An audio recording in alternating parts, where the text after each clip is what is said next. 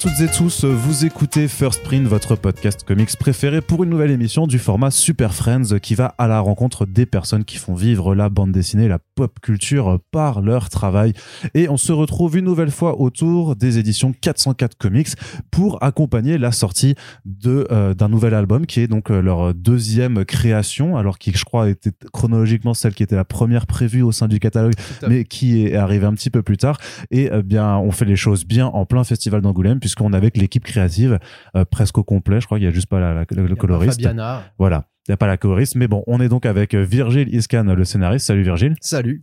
Et avec Alex Nieto, euh, le dessinateur. Hello Alex. Hello.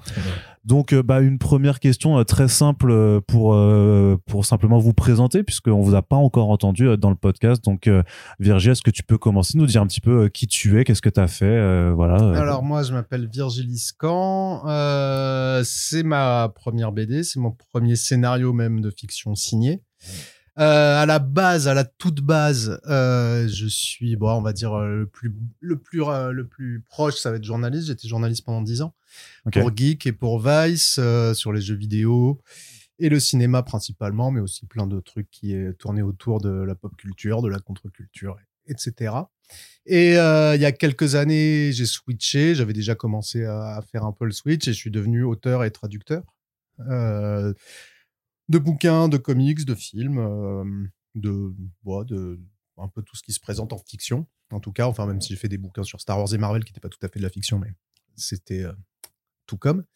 Euh, et, voilà, et aujourd'hui, bah, donc, je signe mon premier scénario. J'ai déjà écrit des scénarios, j'ai déjà fait des films en autoproduction, etc. Mais donc, c'est ce que j'appelle de la production pas officielle. Mais là, c'est de la production officielle.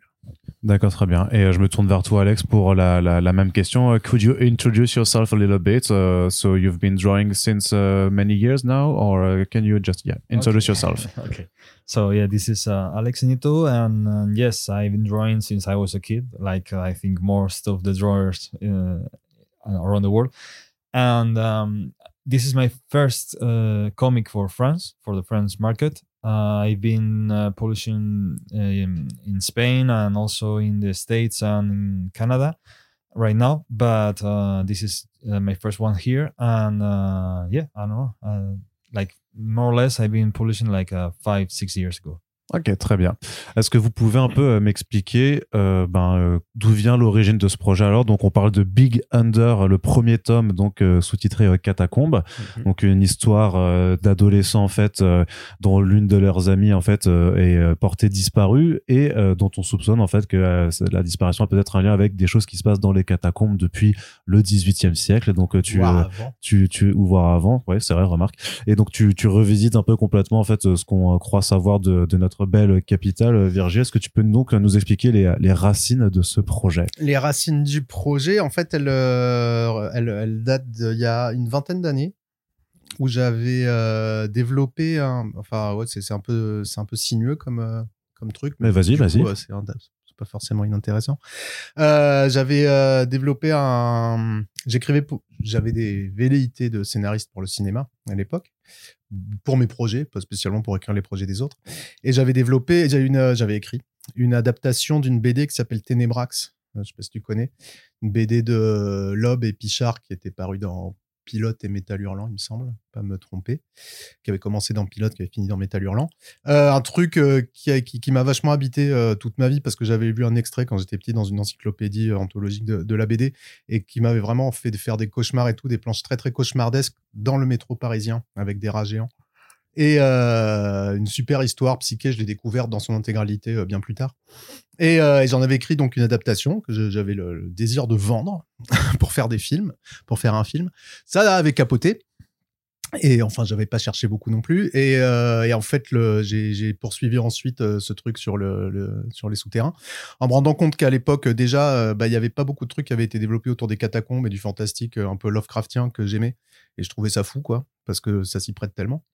Euh, et, foutre Paris là-dedans au cœur d'une euh, espèce de, mystère de grands anciens etc ça me ça me plaisait bien et euh, j'ai découvert à cette occasion en me renseignant un petit peu l'existence de l'inspection générale des carrières qui est le service officiel de, des gens qui s'occupent de, du maintien des carrières et des catacombes et du bon entretien de tout ça. Et je me suis dit, putain, ce serait génial de faire un de faire un scénar où ces mecs-là sont au cœur du, du truc, un truc réaliste donc, enfin, tu vois, sur, sur vraiment leur boulot, et, euh, et, les, et, les, et, les, et les confronter à une espèce de mystère fantastique, horrifique euh, qui se déroulerait dans les catacombes.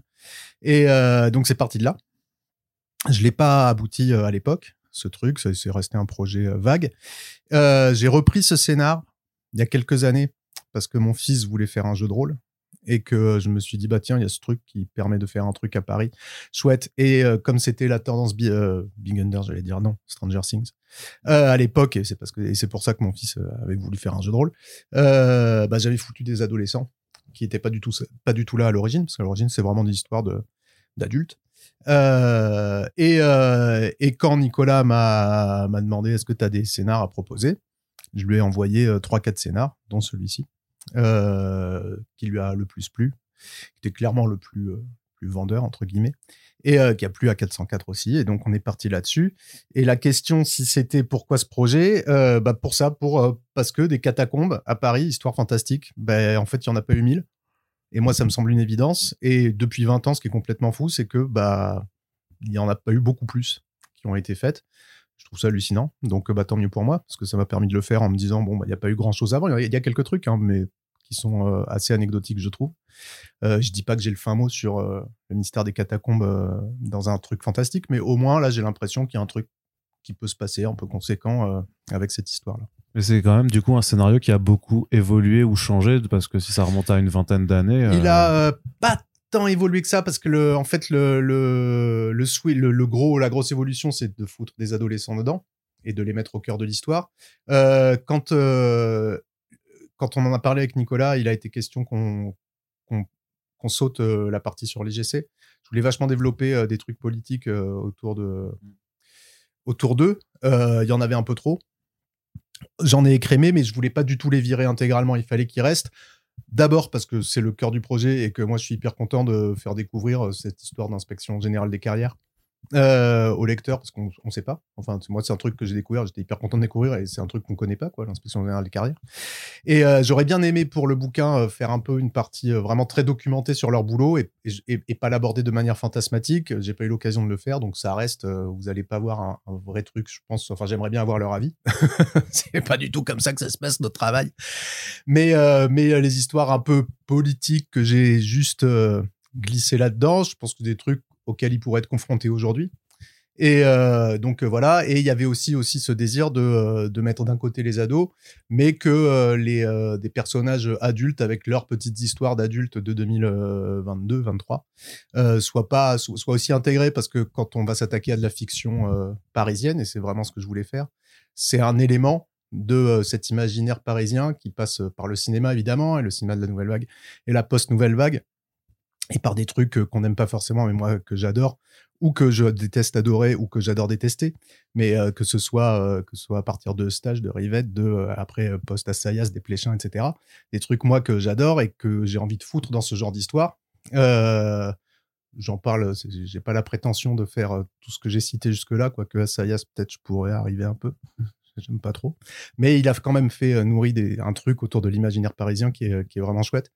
Euh, et ben j'avais envie de le mettre dedans quoi parce que fallait que ce soit un truc parisien un peu complet donc euh, forcément on, on allait en passer par là Très bien, merci beaucoup. Euh, je me retourne vers toi de nouveau, euh, Alex. Uh, How did you board uh, the project uh, Big Under?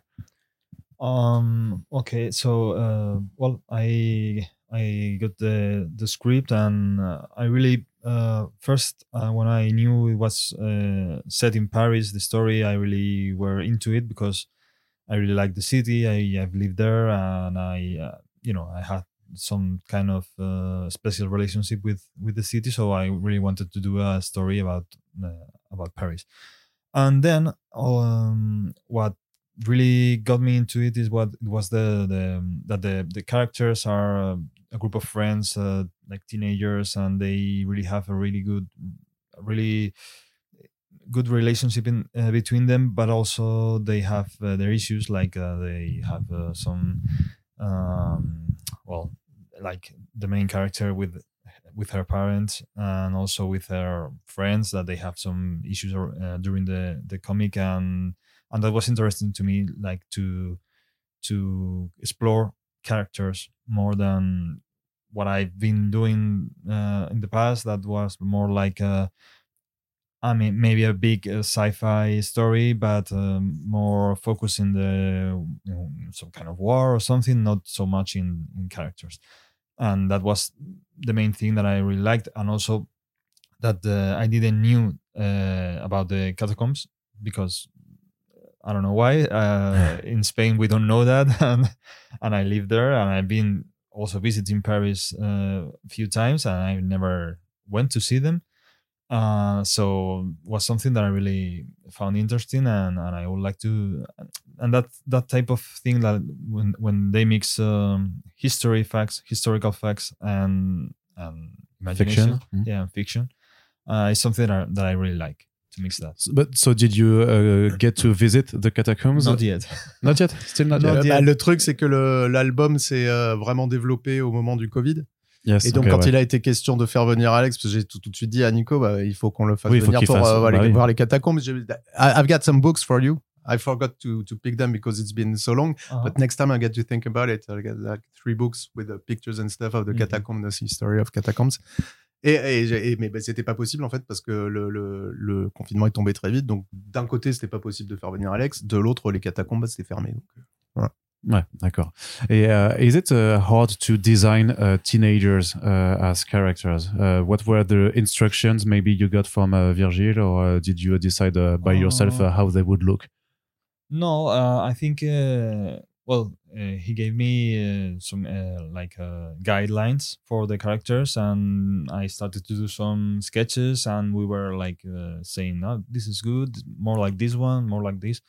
So I, the thing it was that they had to be different from each other because they have to be recognizable, but in some kind of way they are they have some kind of um, similar look because they the idea is that since they are friends and they are very close and like a family uh, they kind of in a way they look they look similar because um, for me the idea was that you know that they were uh, like the the weird ones from the school that they find each other to help each other and, and be a, um, a group so yeah but more or less we we, we did Mhm. it just very fluid like C'est un peu de voir comment vous avez travaillé cette Ouais, ouais, bah, le, le truc, euh, c'est qu'en fait, euh, effectivement, j'ai donné des, des petites consignes à Alex.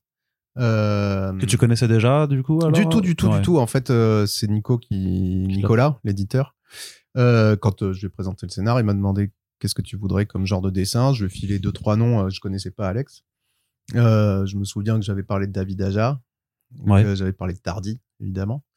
Euh, que j'avais parlé de Mignola, bien sûr, parce que quand tu vas faire de l'hor- de l'horrifique Lovecraft dans les catacombes, bah, tu peux Oui. pas trop passer à côté. Et, euh, et le premier dessinateur qui m'a montré, quelques semaines après, il venait de trouver son portfolio, je crois, dans une conve en Italie, il me semble.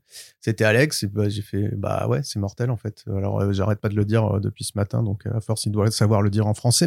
Mais tu vois, quand j'ai vu ses dessins, il y avait un mélange de, bon, ouais, évidemment, les clairs-obscurs de, de Mignola, mais Ouais. beaucoup moins ciselé, et avec un, un côté fluide, moi qui me rappelait aussi Pendleton Ward, euh, tu vois, le mec d'Adventure Time, que, que je trouvais bah, vraiment super. Moi, j'a- j'adorais euh, ce truc. Et ce, ce croisement des deux, un Mignola beaucoup plus fluide, liquide, euh, ça m'a vachement plu tout de suite. quoi. Donc j'ai dit, ouais, go, bien sûr, c'est hyper bien.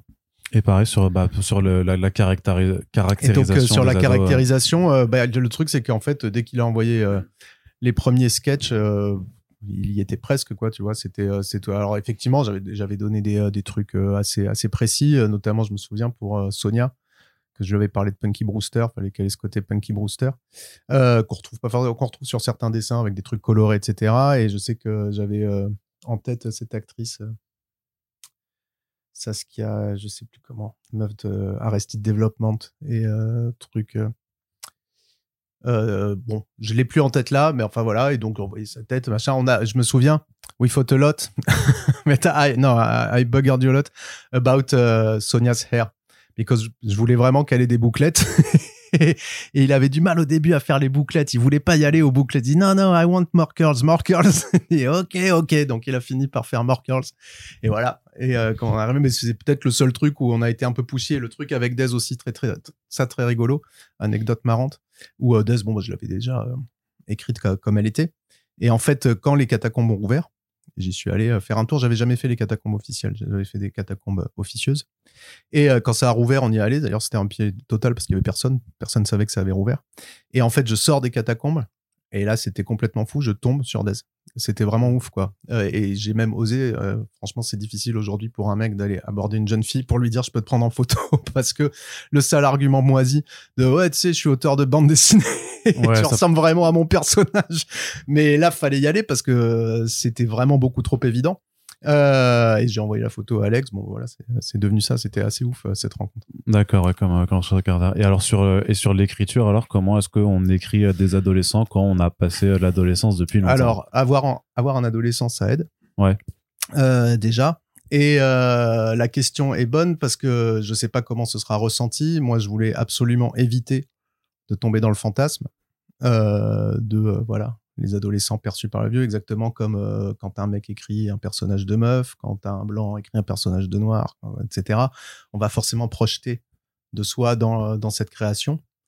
Et, bah, c'est pas bien. Il faut arriver à trouver le naturel du personnage que tu vas écrire, sans, sans passer du tout par tes fantasmes. je peux pas dire si j'y suis arrivé ou pas. Tu vois, ça c'est que le lecteur qui pourra le dire.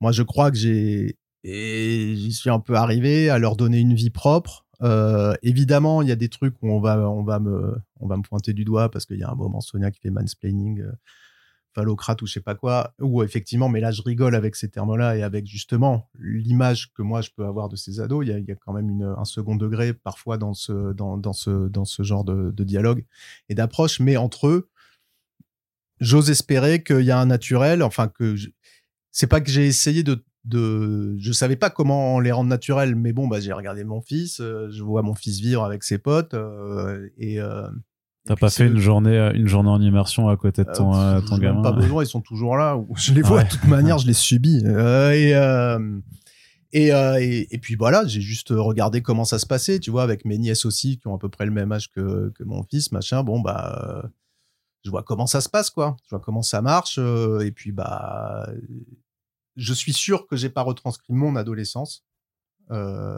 Bah, vu que ça se passe dans un contexte moderne, de toute façon, ça aurait peut-être été bah, compliqué. Hein. Ouais, mais non, enfin, tu vois, j'aurais pu justement mettre le, le, ces souvenirs et balancer mes souvenirs d'adolescence, pardon, euh, d'adolescence euh, là-dedans, mais c'est pas du tout le cas. J'ai vraiment essayé, j'ai voulu me coller à un truc euh, d'actuel. Actuel.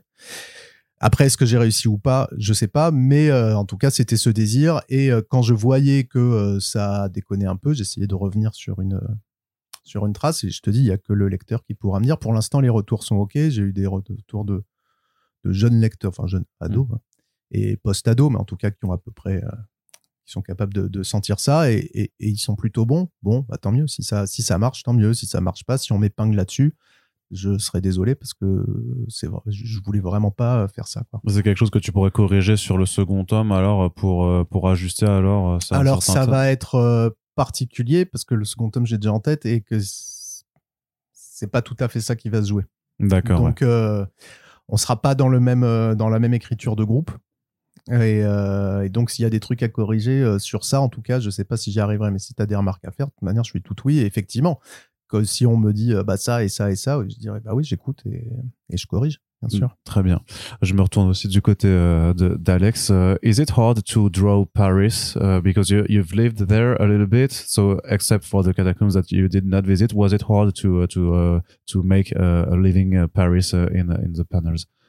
Oh yeah, it's hard because um, well, I I've for a personal reason because I I've been struggling with the backgrounds in general. Uh, uh, because of the style that I was drawing within this uh, in this album, I was uh, I didn't feel comfortable with the with the backgrounds. The like same style can be really uh, easy to to use in characters, but not in in background. Like it's hard sometimes to mix that. Uh, but Paris is very recognizable. It's very um, mm, I mean, if you don't draw the buildings mm, like they are, it's easy to see that it's not Paris. Uh, so when I had to to do uh, back- backgrounds uh, in big uh, panels and it has to be recognizable, uh, I had to take a look at uh, Google Earth to Mhm. to really uh, have uh, those details that make the difference between Paris and Madrid, because so so yeah, it's difficult because of that. It's easier to like if you are drawing something and you don't have to really know where it's based, you can always uh, be more. Uh, you don't have to be really specific, and you don't have to to focus on details. So it's it's always a, a, a challenge to do a Mm. particular place. Ça, like parce que tu, tu lui as donné des indications particulières de lui en disant bah ça faut que ça ressemble au, au 15e arrondissement. Il y, a, ça, au- il y, a, il y a des trucs où j'ai dit il y a des trucs où j'ai dit non. Euh, je me souviens notamment, il y a un truc qui est resté. euh, c'est le lycée de high school. Well, I remember I told you, ah, the high school, and I told Nicola also, also uh, ah, the high school is not a Parisian high school at all.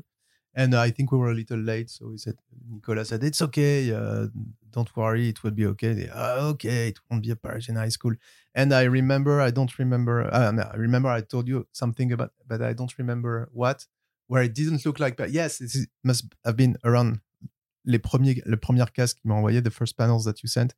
And I really recognized some kind of a Disneyland Paris. And I told you, ah, no, no, you should do this and that. And, uh, and the second one you, you sent me were really more Paris. Mhm. Et, euh, mais mais il y a un détail que j'ai dit et qui n'a pas été corrigé.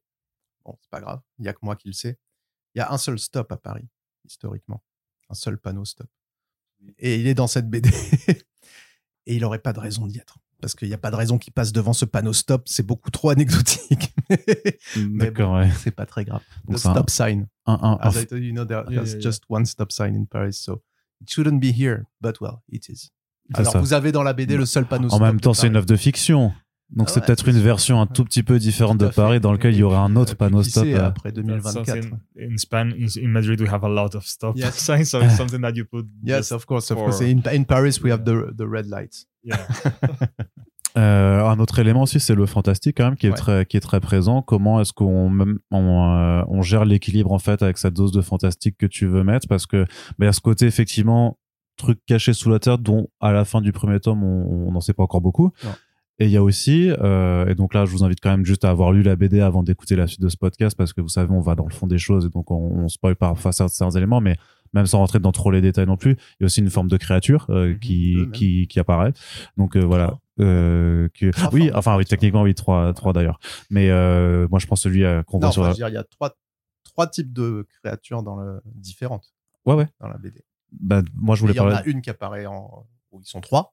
Et il y en a deux, il y en a un où ils sont deux, et il y en a un où il est seul. Voilà, tout ça. Bah, moi, je pense à celle qui est seule. Ouais. Du coup, euh, et qu'on voit un petit peu sur la, couve- sur, la couve- sur la couverture, de voir justement bah, comment tu, euh, tu jongles un petit peu avec ces éléments et comment tu les, tu les intègres en fait euh, dans, dans ton pari. Alors, dans, le, euh, dans la mythologie euh, du bouquin, qu'on découvrira plus dans le, dans le second tome, dès, dès son ouverture, a priori, euh, bon, bah, il y a, il y a un tas de trucs euh, qui sont là, qui tiennent vraiment du fantastique cosmique et, euh, et qui, euh, qui ont spoiler alerte, hein, mais bon. Euh, c'est vrai qu'on s'en douterait pas trop au début. Bon, c'est pas grave, j'ai spoilé, voilà. Et euh, On, on a prévenu avant déjà. Donc, Ouais. euh, Et euh, non, mais enfin voilà, comme je l'ai dit au début, il y a un côté Lovecraftien dans cette histoire, donc évidemment on va, on va, on va, on va, on va parler d'horreur cosmique et d'entité euh, un peu cosmique. Et euh, donc il y avait ce- cet élément-là qui effectivement est pas très présent dans le premier volume, euh, qu'il sera un peu plus dans le 2 parce que le, tout le dénouement et tout le, cœur de, l'intrigue euh, par là, est, là-dessus. Mais pour l'instant, on a juste du foreshadowing quelque part. Et, donc le fantastique, là, il est surtout représenté donc bah, par l'apparition de machin et, et de l'apparition de cette créature dont tu parles. Et ça, comment je l'ai. En fait, je me suis pas posé trop de questions parce que l'histoire, elle est dans ma tête. Je sais, je sais comment ça va, je sais où ça va. Et à la fin de ce premier volume, on en était là. Euh, il se trouve qu'effectivement, si vous cherchez du fantastique et de l'horreur, vous n'allez pas en trouver dans ce premier volume. Il est, euh, je voulais euh, vachement focus sur les persos parce que vraiment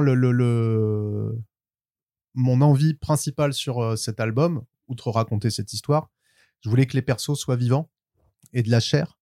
Je voulais qu'on puisse euh, se dire je suis avec des persos qui existent. Euh, ça, encore une fois, bah pareil, c'est le lecteur qui le dira. Moi, j'ai l'impression que ça marche. Euh, J'espère. Et parce que c'est vraiment ça. Et le fantastique, à la limite, était un peu secondaire dans, dans cet album-là. Alors, il apparaît par le biais de deux, trois apparitions, notamment cette créature dont tu parles. Et cette créature dont tu parles, bon, ça, on pourra en parler hors micro, mais c'est peut-être, à part le côté Lovecraft de, de l'histoire, euh, la seule vraie référence hyper, euh, hyper frontale que je me suis autorisé. Euh, parce que euh, c'est peut-être le seul album que je vais faire euh, de ma vie et que c'est peut-être le seul scénario officiel, comme j'en parlais, que je vais sortir. Et déjà, je ferai pas de scénario officiel et je ferai pas mon seul scénario officiel. Bah, il y aura des monstres dedans, c'est forcément. Les gens qui me connaissent le savent, je ne jure que par ça. Je veux des monstres, mais pas à la Guillermo del Toro. Je veux des vrais monstres, quoi. Cool, quoi. Et euh, humain, mais cool et avec des trucs euh, bah, parisiens, quoi. Bref, c'est ça mon envie à la base, c'est de faire du piala avec des monstres, faut le savoir. Euh, J'y suis pas encore arrivé. Et c'est pas cet album non plus qui va le faire, mais bon, il était hors de question que je mette pas de monstres et il était pas, il était hors de question que s'il y avait qu'un album dans ma vie, il n'y ait pas une référence à ce truc dont tu parles. J'imagine que tu l'as pigé la ref aussi. Euh, Enfin, j'imagine. Peut-être pas, peut-être que je suis pas cultivé, hein, tu sais. Euh, je crois que cette culture, tu l'as. et euh, non, mais bon, euh, ils sont quatre, euh, ils ont des noms de peintres italiens, tu vois. Euh, et, euh, et bah forcément, ça devait être là. Voilà. Tu fais un truc urbain avec un strum aujourd'hui, tu peux pas ne pas penser à eux. Et moi, il est hors de question que je pense pas à eux, surtout que complètement- maintenant qu'ils sont morts dans le Last Ronin. Oui, mais c'est après Last Rain, c'est un, truc à part encore. Bref, voilà, la tu vois. Donc il fallait mettre ça, et ça, je me suis pas posé la question. Ça y Ouais, était, et c'était fallait une envie, hein. intégrés là-dedans. C'était voilà, exactement. C'était une envie. C'est un peu un caprice, et en même temps, bah ça marche. Moi, je trouve très bien. C'était euh, et puis euh, même dans le dans le dans l'archétype de ces histoires, t'as toujours le le compagnon sympa, euh, un peu monstrueux, quoi. Mm. Tu vois que ce soit Sinoc dans les Goonies, que ce soit l'autre petit chien dans Stranger Things. Là, je comment il s'appelle. Enfin, ils ont un bébé Demogorgon. Là Ouais. dans la saison 2, je crois. Et euh, il y a toujours ça, quoi. Et euh, donc, ça colle aussi euh, quand tu écris un truc de ce genre. Ça, dé, ça dénote pas d'avoir ça. Et, euh, et voilà. Ok, ouais. Is it hard to uh, draw uh, fantastic elements or um, uh, horrible creatures uh, when you're also uh, setting the story in a realistic place?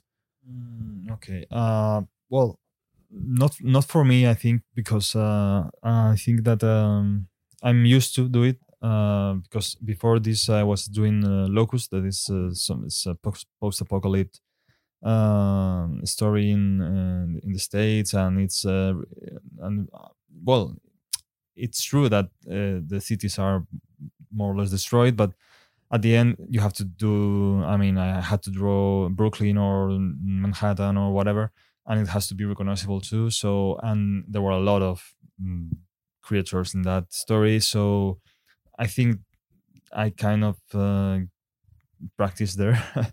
So so and also i like it. It's uh, it's very fun to draw uh, monsters or uh, strange creatures.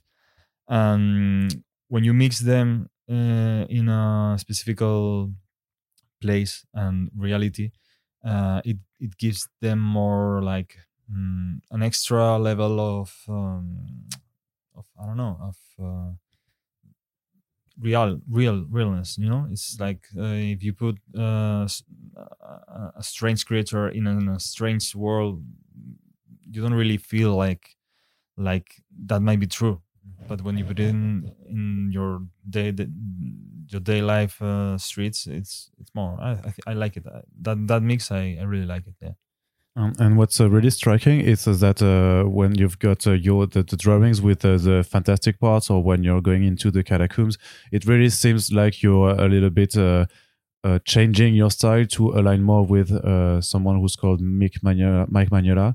Uh, was it uh, an obvious choice, or Uh, it is in. I think it's uh, something that I can't avoid when it comes to do horror or well, not horror. Not it's not a horror comic, but when it when it goes down to the catacombs, more or less it tends to be more horror.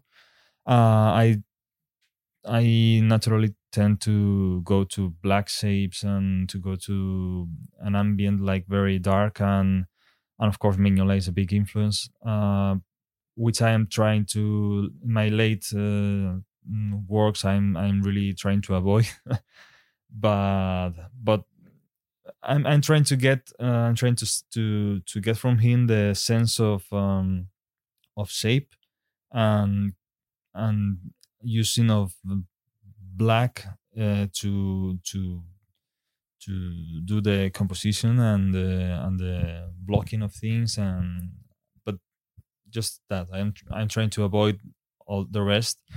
But, but yeah sure. Mignola is a big one.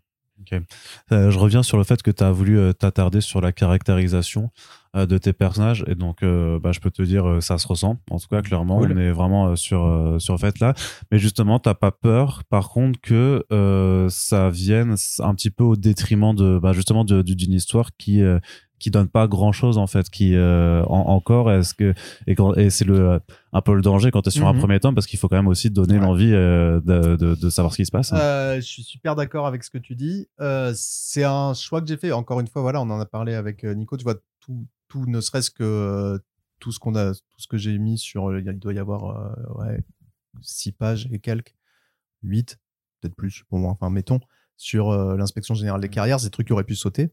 C'est des trucs en plus parfois qui touchent un peu à l'intime. On est parfois, enfin, je voulais retrouver un, côté un peu Michael Mann euh, dans, dans ces histoires de couple. J'adore les histoires de couple de Michael Mann. Et, euh, et c'était, c'est peut-être superflu, mais euh, je trouve que c'est ce qui va donner déjà au projet euh, une petite originalité, parce que c'est pas forcément ce qu'on attend quand on va justement on va ouvrir Big Under, un truc qui s'appelle Catacombe, un truc qu'on attend du fantastique et de l'horreur, etc. Et on va se retrouver en fait euh, face à des gamins euh, qui parlent entre eux, à qui il arrive pas énormément de trucs horribles, quelques trucs et, ou dans lequel le fantastique est vaguement présent. Euh, c'est sûr que ça va rusher un peu l'action du, euh, du deuxième. C'est pas si mal. Euh, j'ai toujours tendance à comparer quand je faisais des moyens métrages. C'était un peu ça, le, le- imaginer un concert des Ramones où ça va très vite et c'est très intense. Le deuxième tome va vraiment être un peu comme ça, euh, où vraiment, waouh, bon, bah ok, c'est fini. Euh, Peut-être, hein. enfin, à voir, je l'ai pas encore euh, complètement développé, mais ça risque de se passer comme ça. Et c'est pas si mal d'avoir ce truc euh, très lent au début et qui explose à la fin. C'est un choix. Euh, je l'ai peut-être euh, géré euh, maladroitement, je sais pas. Euh, moi, quand je le relis là, j'ai l'impression que ça ressemble à ce que je voulais. Je suis content de m'être attardé euh, sur ces persos. Euh, parce que je trouve qu'on arrive à la fin sur un cliffhanger où on fait oh putain là il va se passer un truc. Je Mm. crois j'ai l'impression. En tout cas je suis pas mécontent de mon cliffhanger. Et euh, et, euh, et, voilà c'était c'était c'est un choix. Ça peut frustrer certains qui vont aller chercher du pur fantastique.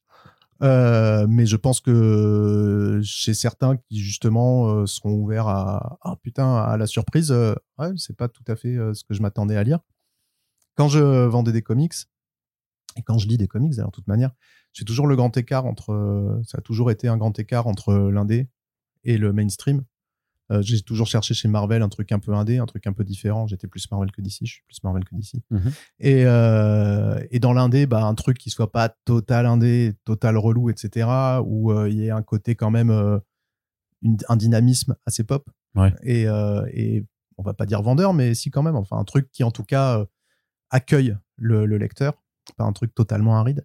Et euh, parce que c'est dans cette zone grise qu'il va y avoir des surprises, qu'il va y avoir des trucs étonnants, qu'il va y avoir des trucs qui ressemblent pas à ce qu'on a lu. Et euh, bah, je pense que ce premier album, c'est un peu le fruit de, de ça aussi, de, euh, de vouloir faire un truc un peu entre deux, ouais. Et je pense que certains, bah, ça plaira pas forcément parce qu'on veut ou bien du fantastique total ou bien de l'indé total. Et, et quand j'avais des comics, c'était dur de vendre de l'indé à un lecteur de Marvel et, le- et vice versa. Mais quand t'arrivais à vendre du Millard à un lecteur de Fantagraphics, bah, c'était magique, tu vois. Euh, Mm. Putain, il se passait un truc. Et quand t'arrivais à vendre du Woodring à un lecteur de Marvel, bah, il se passait un truc aussi. Et puis, bah, quand t'écris, bah, en tout cas, moi, quand j'écris, bah, j'ai envie qu'il se passe un peu ce truc aussi. D'accord. ouais. Alors comment ça se passe un petit peu votre relation de travail euh, Comment vous fonctionnez euh, tous les deux euh, ensemble? How was uh, working uh, your your relation your working relationship? How uh, were you working together? Alex. really bad Bah. Horrible. no no Super. no it was um well, since we were so far away, um, the thing is like uh, I was sending uh, the pages. Uh, I I draw I draw well this one this comic book I draw it in digital, so so it was easy for me to do changes if they were needed, and in that sense it was very really uh, easy. Like I send uh, five pages or whatever, and he and Nicolas he said uh, you have to change this. This may be better with this one. So I do the changes and no problem. Thing was like uh, in that during the period of the uh, drawing, I had uh, back problems, uh, really Mhm. bad ones, and yeah, I still, but not so much uh, because of uh, swimming. so I had to go to that but but yeah and that that was the main problem that delayed the making of the of the album for my so because my idea was to do the color also because i i always do my my own color. But mm, because i i couldn't uh, stay at, at the desk uh, drawing for like five six hours like normal day is eight to ten so it was impossible. And and yeah that was um, a really for uh, a really bad part for me to work with uh, with that problem. Yeah. Ouais, ouais, c'est bah, bah, comme, euh, comme il dit, en fait, ça a été super fluide parce que dès les. En fait, bah, comme je t'ai dit, euh, dès que Nico m'a montré ses dessins, dès les premiers euh, Cara Design qu'il m'a envoyé, bon, bah, j'ai vu que c'est bon, on était sur la même longueur d'onde, il comprenait le truc. Ouais. Euh, Il y a eu au début des petits réajustements à faire. Après, effectivement, il a eu son, euh, son problème de dos, ce qui fait que là, il y a. Ça s'est mis à se rusher et on pouvait plus trop faire de, euh, de correction. Il y a notamment deux planches, I don't know if you remember, where uh, you mistook uh, some characters for another.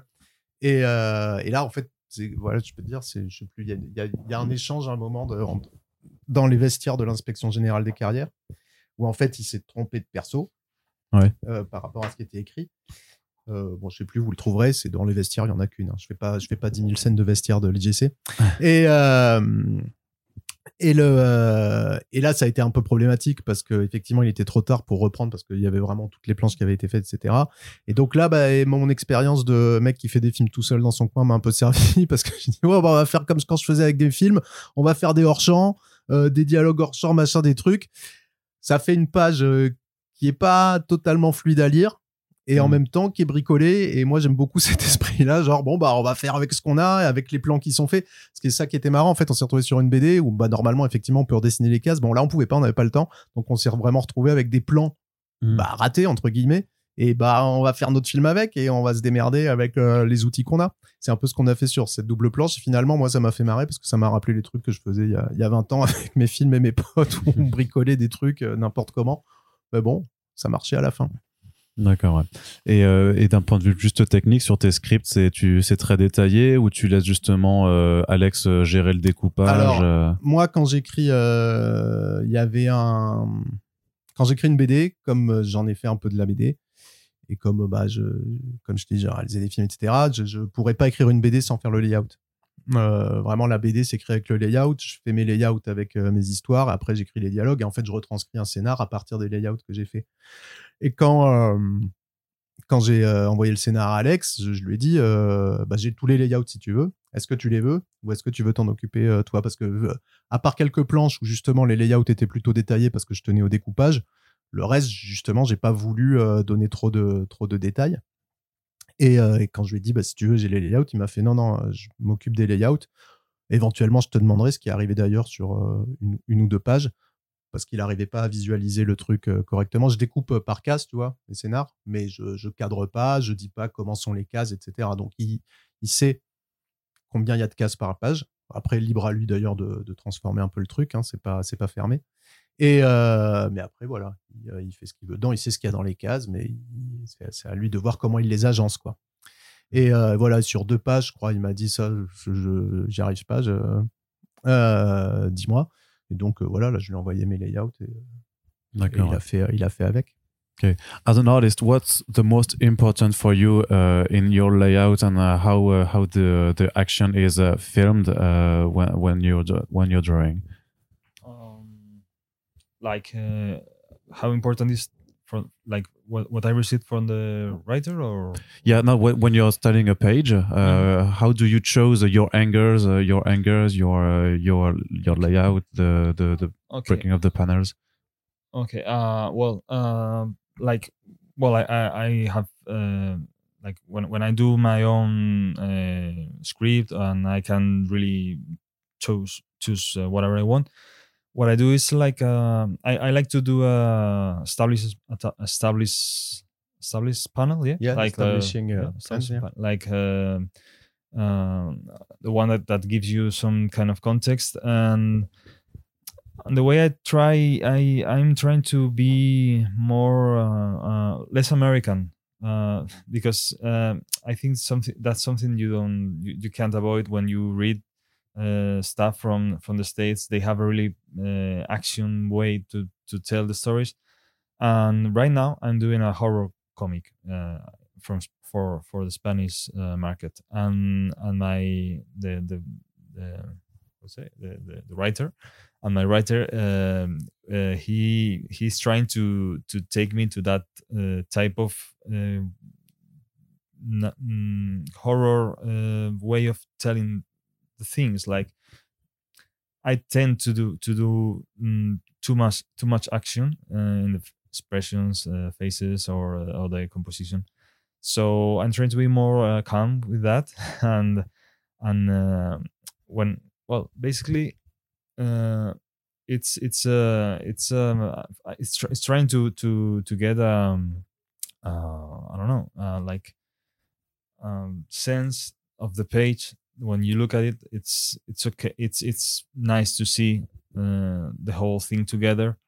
Um and you have information like well if you are in the middle of an action scene you can't put too much background or whatever but when you when I, when I when I want when I when I look at a page I, I want to see I want to understand it uh, without mm, too much context. Uh, maybe uh, things can change, but when it has to be something um for itself, and uh, and it's it's an evolution always. Uh, it's uh, when I mm, see my first comic book, I don't recognize myself right now. It's impossible. It's an evolution. Yeah. Ok, thank you.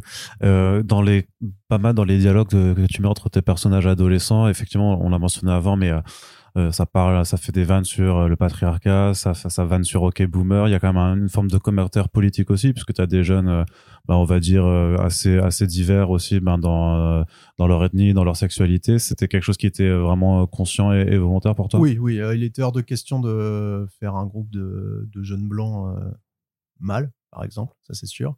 Il était plus question de faire des meufs, ça c'est sûr aussi. Euh, il était plus question de faire des trucs, un truc euh, mix. Et un truc, euh, surtout, finalement, l'identité, quelle qu'elle soit, importait peu. Comme je disais ce matin, il s'est passé deux trucs au cours de, de la sortie. Enfin, marrant que je retiens et qui m'ont fait vachement plaisir. C'est les premières images qui sont sorties. J'ai des potes qui ont cru que Sonia était un mec. J'ai trouvé ça super. Et euh, tout à l'heure, euh, un mec qui est venu faire une dédicace m'a dit, euh, bah, enfin, a dit à Alex, bah, quel personnage tu veux Et dit, bah, je voudrais la fille, en montrant Kim, qui est le seul gars du, du groupe. C'est parfait. D'ailleurs, oui, aussi une autre journaliste a parlé d'un groupe de copines. Bah, Il y a aussi un copain. Ouais. Mais c'est parfait. C'est exactement comme ça que ça doit être perçu, en fait. Leur identité, leur genre, importe peu. C'est des potes. C'est des potes sont des personnes. Moi, c'est des trucs euh, auxquels j'ai été euh, confronté euh, par le biais de mon fils. Bon, bah, ça, il y avait quand même un petit éveil à ça. je voulais que ça soit retranscrit là-dedans. Deux personnes. Aujourd'hui, on n'a plus affaire à des garçons des filles, on a affaire à des personnes. Et c'est super qu'il y ait ces questionnements, sachant que eux, je le sais, ne se posent pas ces questions. On en a foutre. Sonia va se dire fille. Chacun là va, se genrer tel qu'il est. Il n'y a pas de perso trans. On ne sait pas s'il y a des persos gays. Je veux dire que eux le savent. Mais nous, en tant que lecteurs, on ne sait pas et on s'en fout. En fait, c'est pas nos affaires. Voilà. Et, euh, et, et je veux surtout pas que ça le soit, même si ça va peut-être le devenir un peu dans le deuxième tome. Ouais. Il fallait surtout pas avoir de, de regard autre que ça, de balancer comme ça une bande de quatre gamins qui sont ce qu'ils sont de manière euh, décomplexée. Euh, et encore une fois, bah, ça, ça, ça, ça, ça vient aussi de ce truc de pas projeter de fantasmes sur, sur eux, puisqu'ils sont comme ils sont, ils sont ce qu'ils sont. Et c'est pas moi qui vais dire euh, ils sont ceci ou ils sont cela. D'accord, ouais. Bah, justement, qu'est-ce que tu peux un peu nous dire sur, sur le second tome alors euh, C'est déjà écrit ou dessiné C'est en préparation? Non, c'est euh, c'est pas du tout écrit, c'est pas c'est pas du tout encore moins dessiné. Second volume is not drawn at all. Alex et Nico ne savent même pas de quoi ça va parler.